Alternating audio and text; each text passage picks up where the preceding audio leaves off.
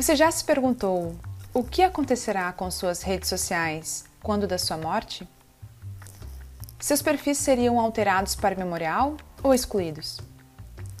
Gostaria que a sua família pudesse acessar suas conversas privadas nessas contas? E quanto aos arquivos, como fotos e documentos, armazenados no Google Drive, OneDrive ou em outro serviço de nuvem, seriam excluídos permanentemente? Esse conflito entre direito dos herdeiros versus a privacidade do titular da conta já está sendo discutido no âmbito jurídico. Eu sou Agnes Calil, criadora do Descomplica Jurídico e fundadora do ABK Advocacia, e hoje o assunto é herança digital. Para conversar sobre, convidei a advogada Caroline Pongé, mestre em Direito e atuante na área de família e sucessões. Esse conteúdo já foi gravado e publicado em março de 2021 na minha página abcalil. Seja bem-vinda, Carol, e obrigada por ter aceitado esse convite. Bom dia a todos, pessoal, ou boa tarde, ou boa noite, conforme o horário que vocês estiverem nos ouvindo. Eu agradeço muito, Agnes, pelo convite. Estou muito lisonjeada e feliz de poder estar aqui contigo hoje conversando sobre esse assunto tão recente e tão importante que é o vinculado à herança digital no direito brasileiro e na vida de todos nós. Vamos lá, então. Vou te fazer a primeira pergunta que eu acho que é a básica. O que é herança digital? Bom, a questão da herança digital, como eu já mencionei antes, é um tema bastante recente tem sido trazido à tona nas discussões jurídicas e que muitas vezes as pessoas imaginam que não é para mim, no sentido de, ah, isso aí é uma coisa que nem me interessa porque eu nem tenho uma herança digital. Mas a pergunta que eu desde logo faço a todos que estamos ouvindo é: você tem um Facebook? Você tem um Instagram? Você tem talvez um cartão de crédito que tem ali o repasse e o acúmulo, digamos assim, de milhas aéreas a partir das compras que são realizadas. Além disso, aplicativos como o Spotify ou mesmo os vinculados à Apple, iTunes, por exemplo, são aplicativos que estão presentes no seu cotidiano. Os aplicativos de streaming em geral, se a gente for pensar, então, Netflix, são aplicativos presentes no seu dia a dia ou ainda, questões vinculadas com o Google Drive, por exemplo, OneDrive, são locais de armazenamento de documentos, fotos, informações em geral. Tudo isso que eu falei, todo esse, todos esses exemplos, são exemplos cotidianos para ti? São coisas que estão presentes no seu dia a dia? Se respondeu que sim a algum desses questionamentos, né, algum desses aplicativos, alguma alguma dessas formas de armazenamento, eu posso afirmar que, muito provavelmente, quando do seu óbito, espero que isso aconteça daqui a muitos e muitos anos, não seja uma coisa, uma preocupação próxima, a gente vai falar sobre herança digital. Porque a herança digital nada mais é do que essa transferência de valores, muitas vezes patrimoniais mesmo, mas algumas vezes de um cunho existencial, que a gente chama, ou seja, que não tem um aspecto patrimonial tão presente, essa transferência em virtude do falecimento de uma pessoa para a outra. Então, a herança digital vai ser justamente essa transmissão de bens que são novos bens se a gente for pensar comparativamente a ideia de propriedade tradicional, transferência de uma casa, transferência de um carro, ou mesmo transferência de dinheiro, quando a gente fala de herança digital, nós estamos tratando da transferência desses novos bens, desses valores ali em milhas aéreas, eventualmente transmissão de, de documentos, transmissão de fotografias, transmissão de informações armazenadas em algum aplicativo específico, transmissão de memórias, se nós formos pensar em tudo que o Facebook, tudo que o Instagram armazena, e muitas vezes, dependendo quem é a pessoa que falece e quais as atividades que essa pessoa desempenha nesses aplicativos, nessas plataformas, transmissão também de um conteúdo econômico. Basta a gente pensar em uma pessoa, por exemplo, que exerce alguma atividade, como, enfim, blogueiro, né? Uma pessoa que é blogueira, que ali faz divulgação de algum trabalho por meio da internet. Então, a transmissão de todo esse patrimônio, bem diferente de um patrimônio tradicional, se a gente for considerar a ideia de propriedade clássica, digamos assim, por ocasião do falecimento, então, do seu titular. A ideia de herança digital se situa nesse contexto todo e é muito presente no nosso dia a dia, mesmo que a gente não dê assim o devido olhar para isso no nosso cotidiano. E é bastante interessante que tu trouxeste os exemplos das contas das redes sociais, porque como esse é um assunto novo, ele ainda não está regrado nos nossos códigos jurídicos, nem no Código Civil de maneira direta e nem na parte do direito digital de maneira direta.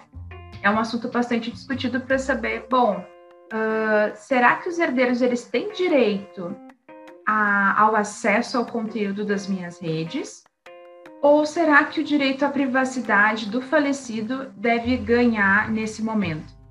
Ainda tem esse tipo de discussão bastante calorosa, digamos assim, no, no meio jurídico, justamente por não saber até que momento os herdeiros teriam como acessar esse tipo de conteúdo.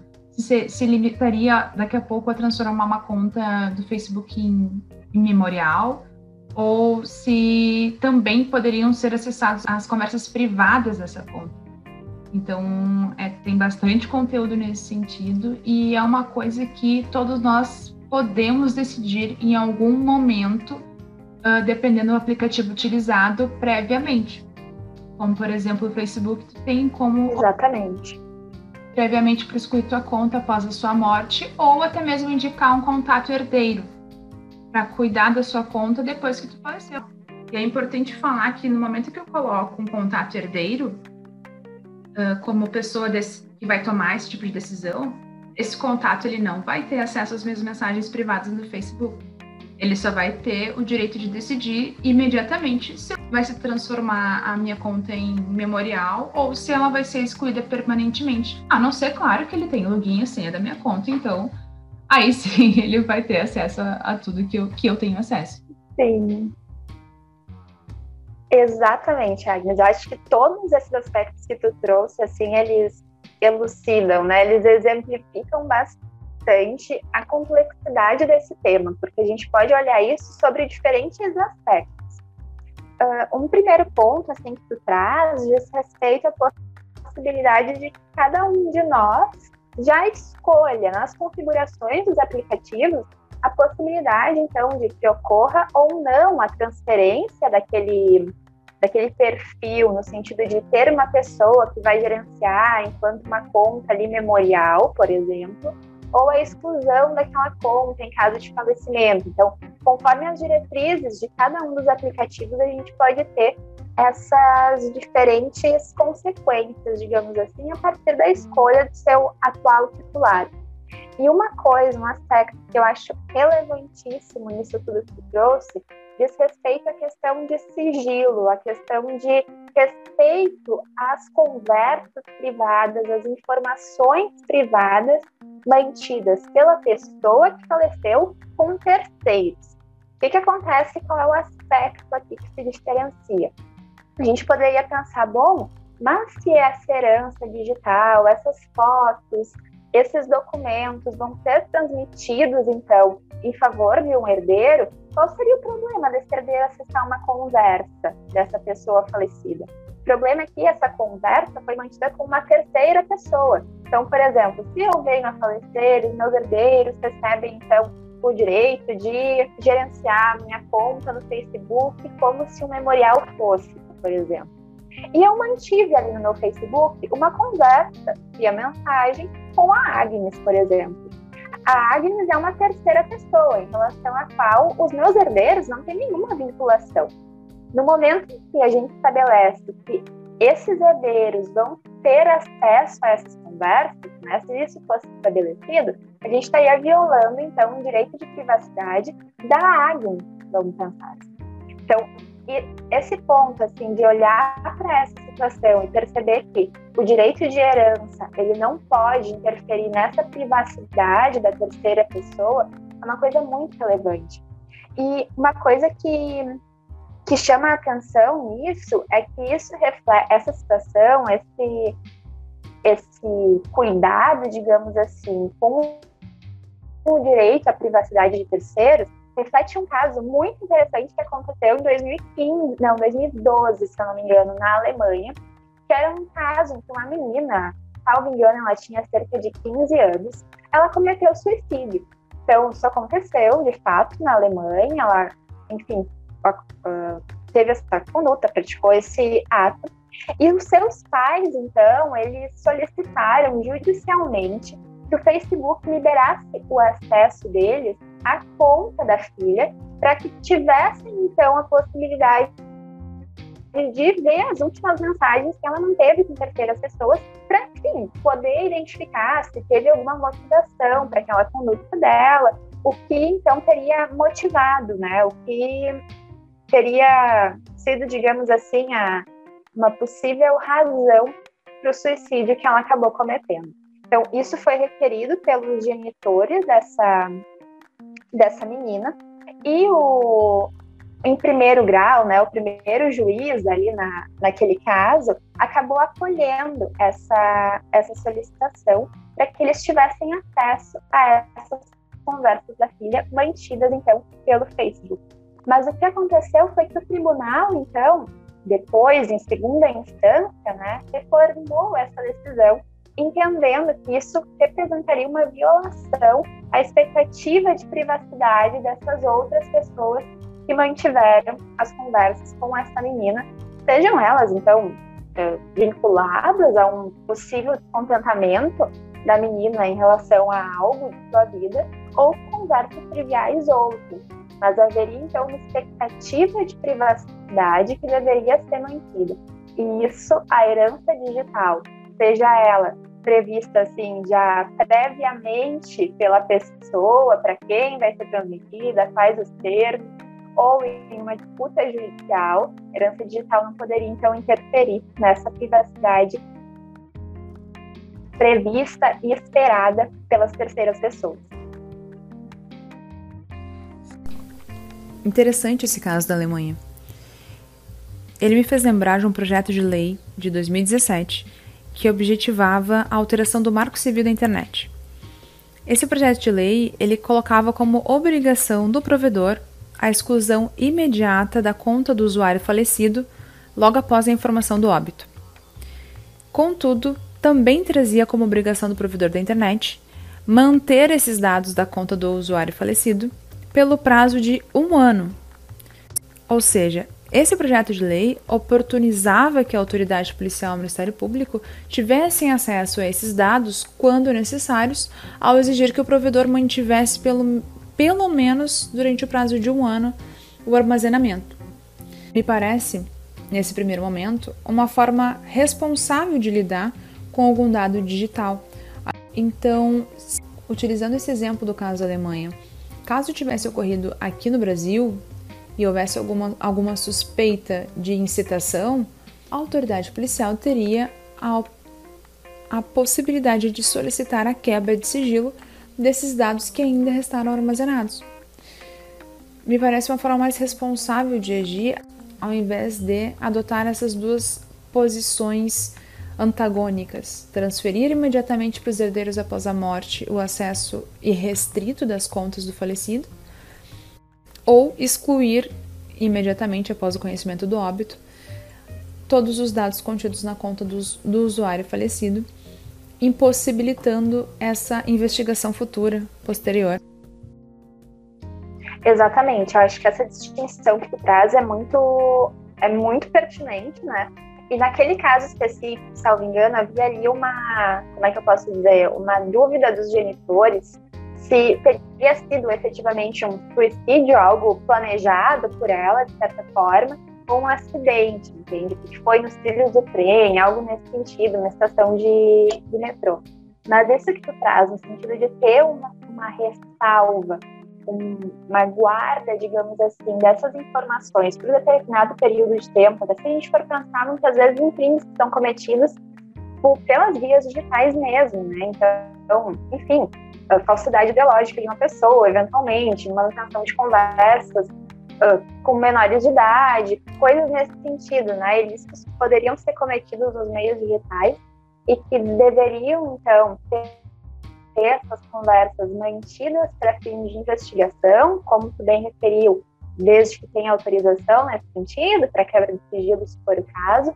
Mas, então, essa ressalva me parece bem importante, bem pertinente para mas ao mesmo tempo, né, ressalvando então hipóteses de hipóteses criminais, digamos assim, que poderiam então ensejar a utilização desses arquivos com a finalidade de elucidar a existência ou não de um crime, pensando apenas em situações privadas, no sentido de conversas mesmo, sem maiores implicações penais, o resguardo da privacidade das terceiras pessoas é o ponto assim chave trazido muitas vezes para fins de se inviabilizar, obstaculizar, impedir o acesso pelos herdeiros às conversas mantidas pela pessoa falecida nesses aplicativos. Então isso seria assim uma distinção importante, resguardo da privacidade de terceiros, com claro a, a possibilidade de que eventualmente, em havendo alguma investigação em curso e uma autorização judicial para quebra desse sigilo, essas conversas pudessem então ser acessadas pelos herdeiros, pela autoridade policial, se for o caso. Então, me parece uma distinção bem importante e pertinente.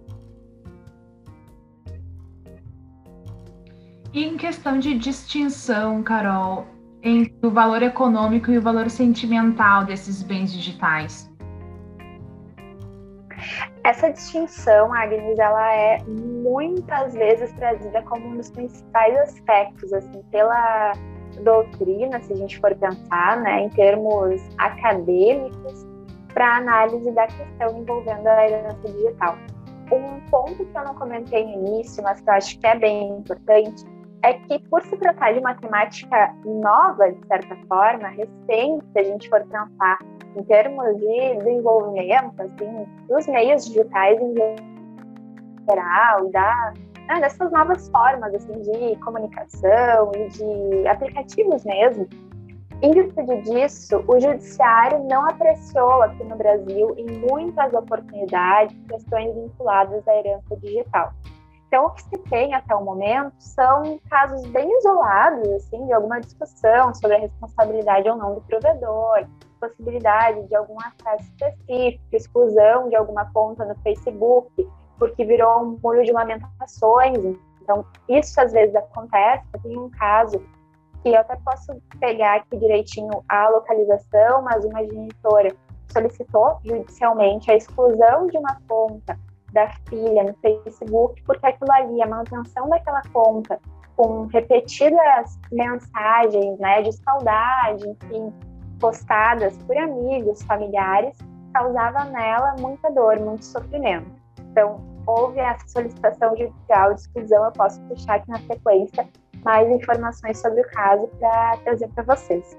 Mas, então, que eu gostaria de pontuar é que o judiciário no Brasil poucas vezes foi instado, assim, foi chamado a se manifestar sobre questões envolvendo a herança digital. Por outro lado, a doutrina, né, os meios acadêmicos, digamos assim, os estudiosos do direito, têm se debruçado mais sobre essa questão, porque é algo novo e que carece ainda, ainda falta muita informação sobre esse tema.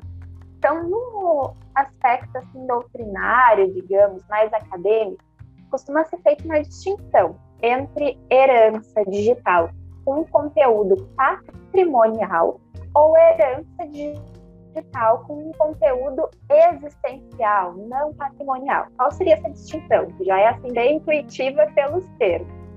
Uma herança digital com conteúdo patrimonial seria aquela justamente que tem uma repercussão econômica. Então aqui a gente está falando, por exemplo, das milhas aéreas que foram arrecadadas, né, assim, eh, mantidas, acumuladas, acho que é o melhor termo, em virtude, então, da utilização do cartão de crédito de uma pessoa que veio a falecer. Então, a questão seria: é possível ou não a inclusão dessas milhas aéreas, do valor referente a isso, no inventário dessa pessoa que faleceu?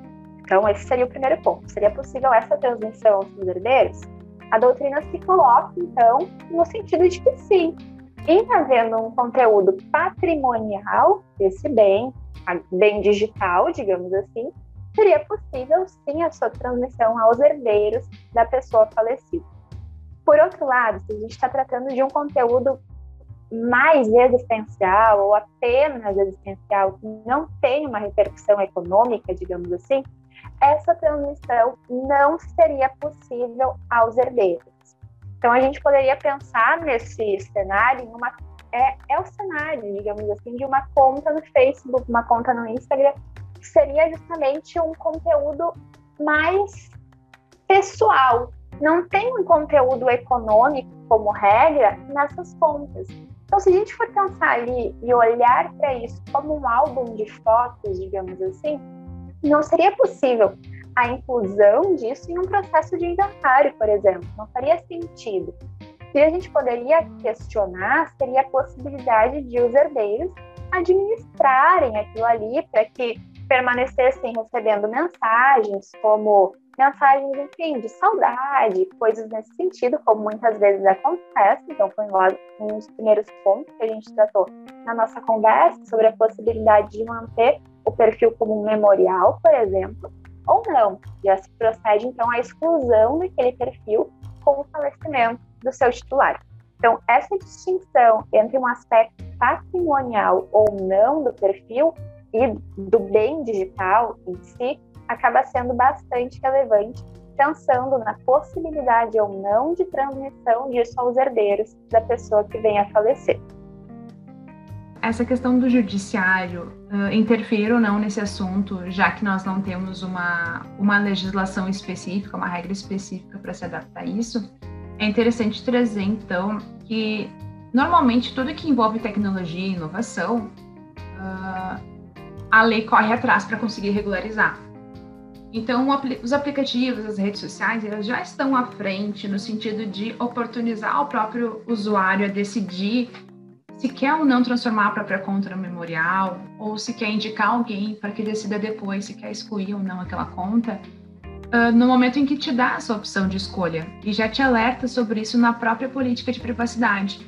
Porque a política de privacidade das redes sociais e de, de muitos aplicativos de comunicação. Nesse sentido, por exemplo, o WhatsApp, que em situações anteriores se envolveu com a justiça por justamente não querer ceder a quebra de privacidade, de sigilo das conversas dos seus usuários, por questões legais, enfim, ele insistiu em manter essa privacidade.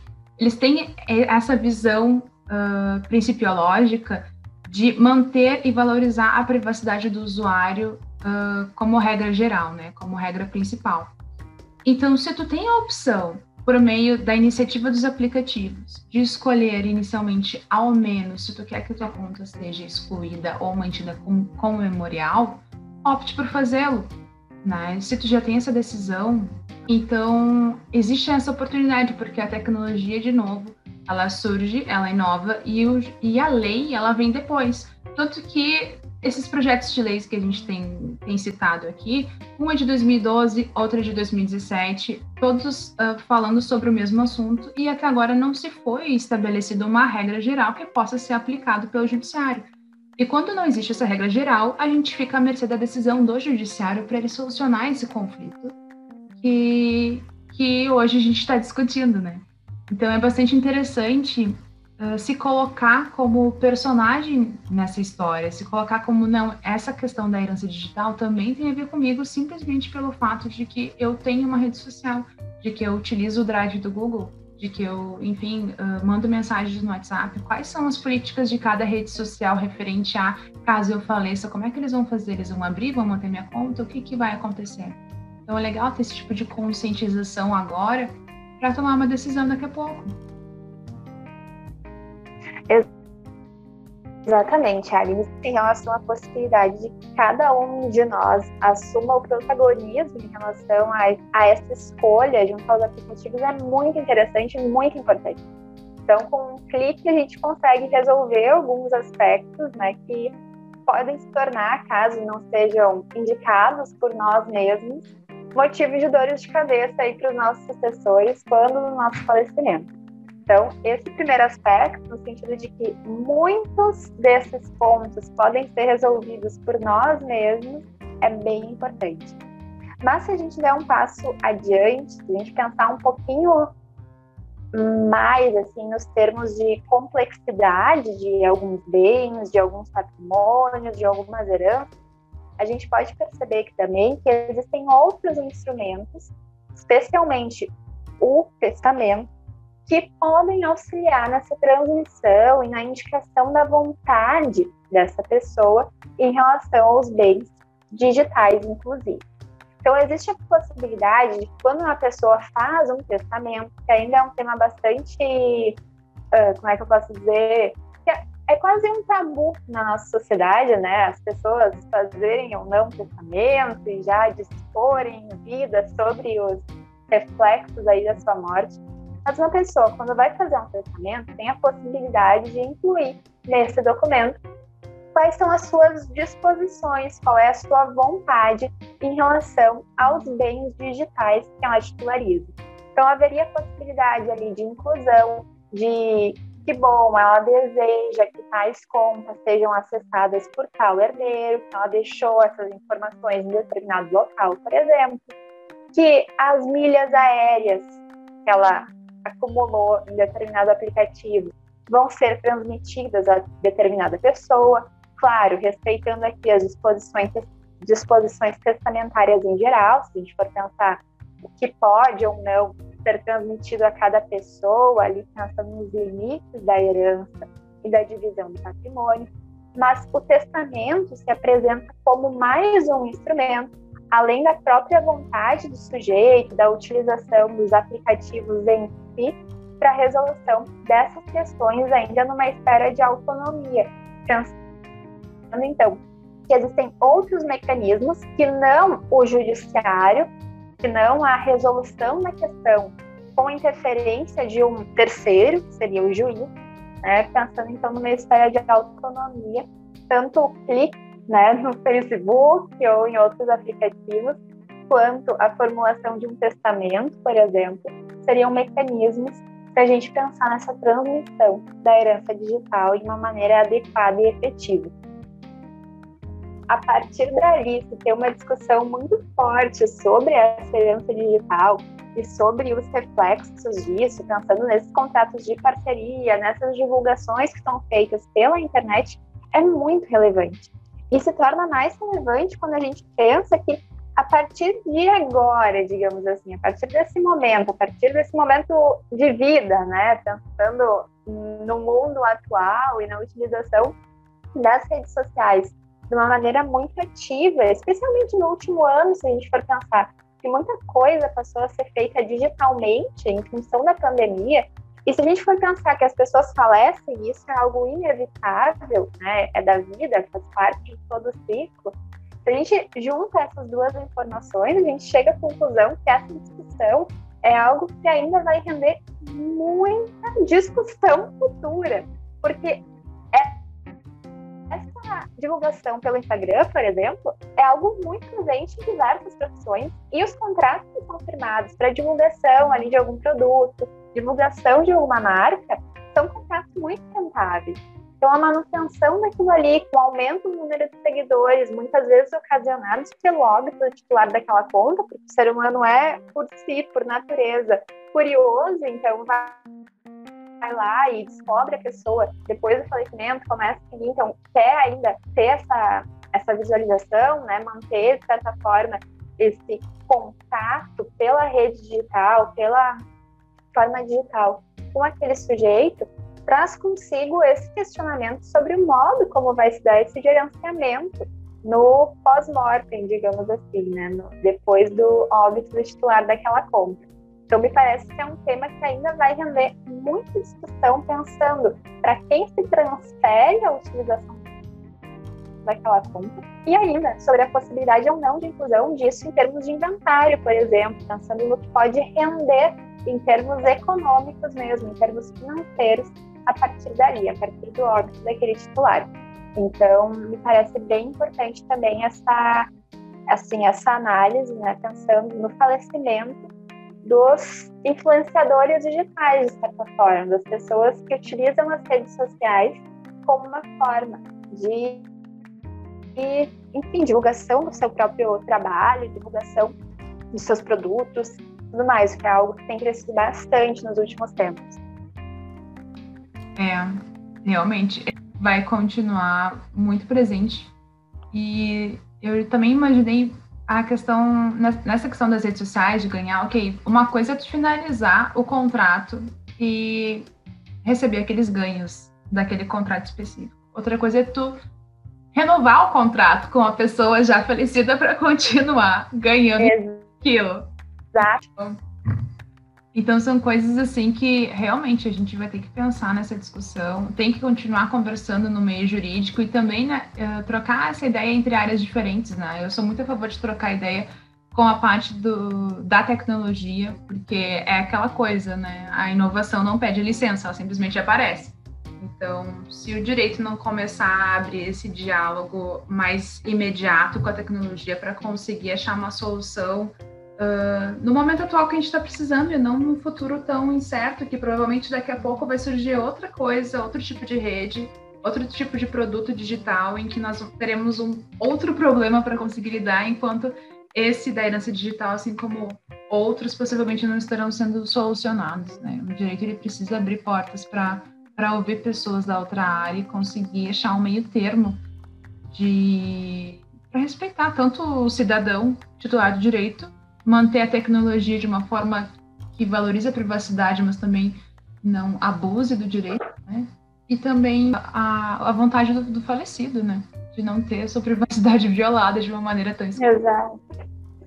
Exatamente. Eu acho que além do direito precisar andar assim, como é que eu posso dizer? Repetindo tudo isso que tu falou, assim, concordando com tudo que tu trouxe além do direito precisar se adequar e conversar com outras áreas também, né? Pensando ali no direito sucessório, transmissão desse patrimônio, pensando no direito digital, eu acho que a tomada de consciência pelo próprio cidadão, no sentido de isso é uma coisa presente no meu cotidiano, mesmo que eu não me dê conta racionalmente disso, é algo importante. Então, nem que seja por pequenas atitudes, no sentido de ah, dar uma olhadinha ali nos termos de uso de cada um dos aplicativos, verificar quais são as opções, se alguma opção é dada para ti, pensando nessa transmissão do aplicativo quando do teu futuro falecimento e exercer essa escolha desde logo. Então, tomar essa consciência e ao mesmo tempo assumir essa postura de escolha, que parece que é algo importante e que justamente o direito está aí, está com algumas previsões nem um pouco consolidadas, digamos assim, em relação ao tema, mas ao mesmo tempo existem algumas alternativas disponíveis gratuitamente, né, de maneira bem singela, bem simples a todos. Então eu acho que ter consciência sobre isso, saber que o tema, o tema da herança digital não é algo assim só de grandes influenciadores, mas é algo presente no nosso dia a dia pelo simples fato de a gente estar conectado, a gente estar vivendo em rede, a gente estar o dia inteiro transitando por aplicativos. Então, acho que ter essa consciência e exercer escolhas conscientemente a partir disso é algo bem importante. E eu acho que o Descomplica traz isso, né? Eu acho que trazer essa consciência para quem está nos ouvindo e para que possa justamente refletir sobre aquilo que está ao seu alcance de uma maneira bem fácil né, justamente para que possa exercer esses direitos conscientemente e exercer sua própria vontade, sem precisar depender do judiciário para isso, é algo bem importante. Agradeço pelos elogios do Descomplica.